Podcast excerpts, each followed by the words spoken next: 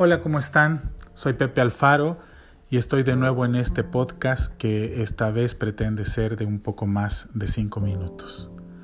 Hoy les hablaré sobre algunas cosas a tomar en cuenta para pensar y para hacer en este momento de distancia social.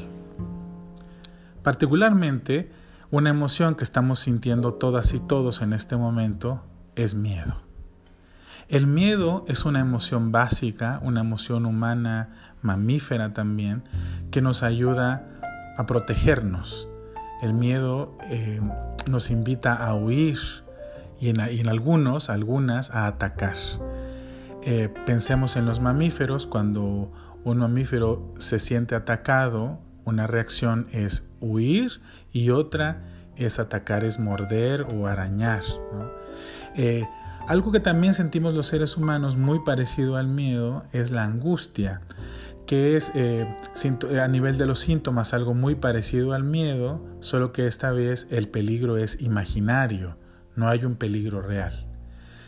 En este momento, frente a la pandemia, lo que sentimos es un miedo eh, miedo a que nos podamos enfermar, miedo a que gente cercana a nosotros, gente a la que queremos mucho, también se enferme y no solo se enferme, sino muera. Aquí hay un peligro real. No, podría, no podríamos llamar a esto angustia, sino más bien miedo. Sin embargo, la reacción de miedo es una reacción corta, dura un momento. Por ejemplo, frente a un temblor, que en nuestro país, en México, hemos vivido o vivimos de forma muy cotidiana, experimentamos miedo, lo cual nos dura solo unos momentos, porque hay esta sensación de peligro. Y el miedo, con el paso de las horas, de los días y de las semanas, comienza a diluirse. Pero este miedo que estamos sintiendo en este momento se está alargando. Pasan las semanas, em, y no hay cuando nos, digan que eh, esto ya se terminó y eh, esta sensación de temor continúa, aumenta. Nos, eh, estamos alertas, em, no, no, algunos he, leído, he escuchado en, en, otras, este, en videos, en redes sociales que están teniendo insomnio, que les está costando dormir, que se sienten más irritables, con, más estrés. Estos son algunos síntomas de este miedo que, comienza, em, que comienzan a aparecer porque los días y las semanas transcurren. Entonces, hay algunas cosas que podemos hacer frente a esto.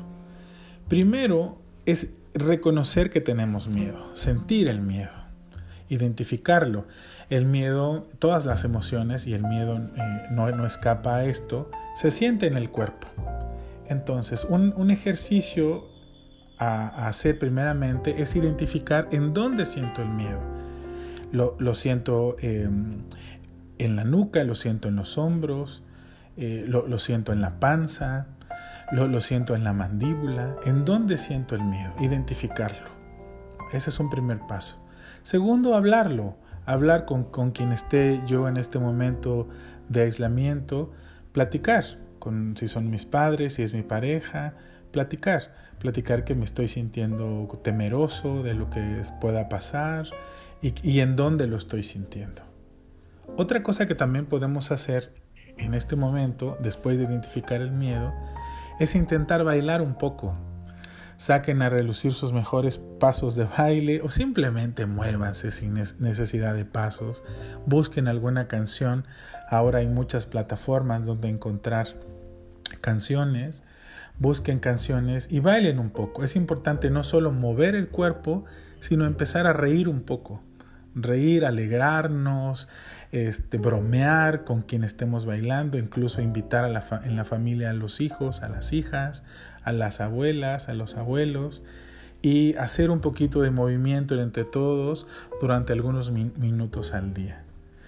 Otra cosa que también podemos hacer que puede ayudar a lidiar con este miedo es cantar.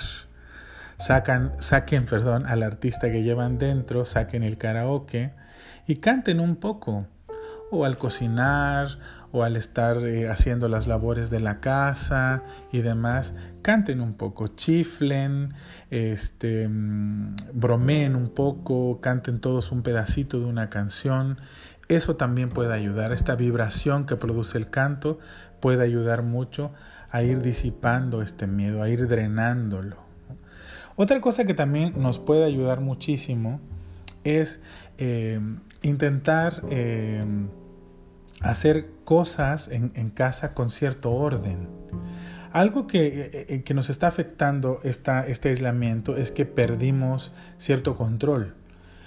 no podemos ir a ciertos lugares, los tenemos prohibidos, aunque queremos ir están cerrados y eso no, nos empieza a angustiar.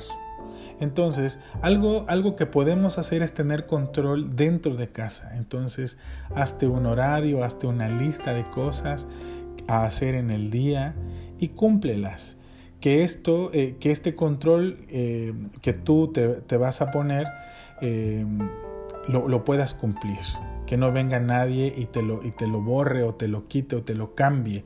Es importante que puedas desarrollar algunas actividades y ponerles tiempo o momentos en el día o en la semana y que las puedas hacer. También este aislamiento, justo en lo que más nos está pegando, es en el contacto con las personas a las que queremos, con las personas con las que convivimos regularmente.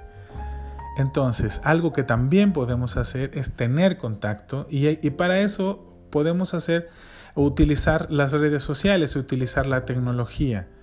Entonces, algo que puede ayudarnos también eh, es tener contacto emocional. Es decir, puedo llamarle a mi abuela, puedo llamarle a un amigo que hace tiempo no sé de él, a una amiga, eh, y hacer videollamadas, hacer videollamadas grupales, hacer videollamadas familiares, contar anécdotas eh, en estos chats que se pueden, eh, donde pueden incluir a, muchas personas, háganlo.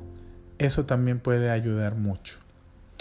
Em, también puede ayudar intentar hacer algo nuevo, algo que siempre quise hacer a lo mejor quise eh, hacer algún platillo, hacer algún cóctel, hacer eh, una manualidad, escribir algunas líneas, pintar alguna cosa eh, que tenía muchas ganas. Es, este es el momento. Si tienes ahí algo pendiente de hacer, que puedas hacer ahorita en casa, hazlo. Y hay dos cosas que habría que evitar en la medida de lo, posible. Uno es la sobreinformación. Cuidado con la sobreinformación, cuidado con, con leer y compartir tantas noticias al día.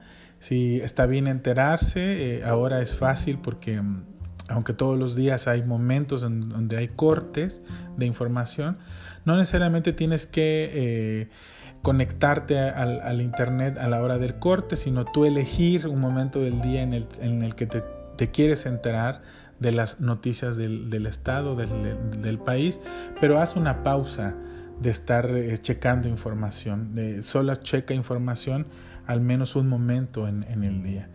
Y otro es tener cuidado con calmar la ansiedad con comida. He estado también viendo que hay una circulación de, memes, de chistes, de cómo vamos a salir después de la cuarentena. que cuidar eso. Algo que hacemos muchos es calmar la ansiedad con comida, con, con alcohol, con el chocolate, con, con, alguna, alguna cosa que vamos a ingerir que en exceso tarde que temprano nos va a causar un problema mayor. Entonces eh, mi invitación ahí es eh, ten cuidado con exagerar con el tema de lo que ingieres, de la comida. Eh, si le dedicas un tiempo a, hablar, a moverte, a bailar, a cantar, a hacer alguna cosa, a hacer alguna llamada. Em, seguramente vas a tener menos ansiedad y la vas a librar mejor en estos momentos de aislamiento. Bueno, eso es todo por hoy. Espero que esto que te comparto en este día pueda serte de mucha utilidad. Te mando un abrazo. Nos escuchamos pronto.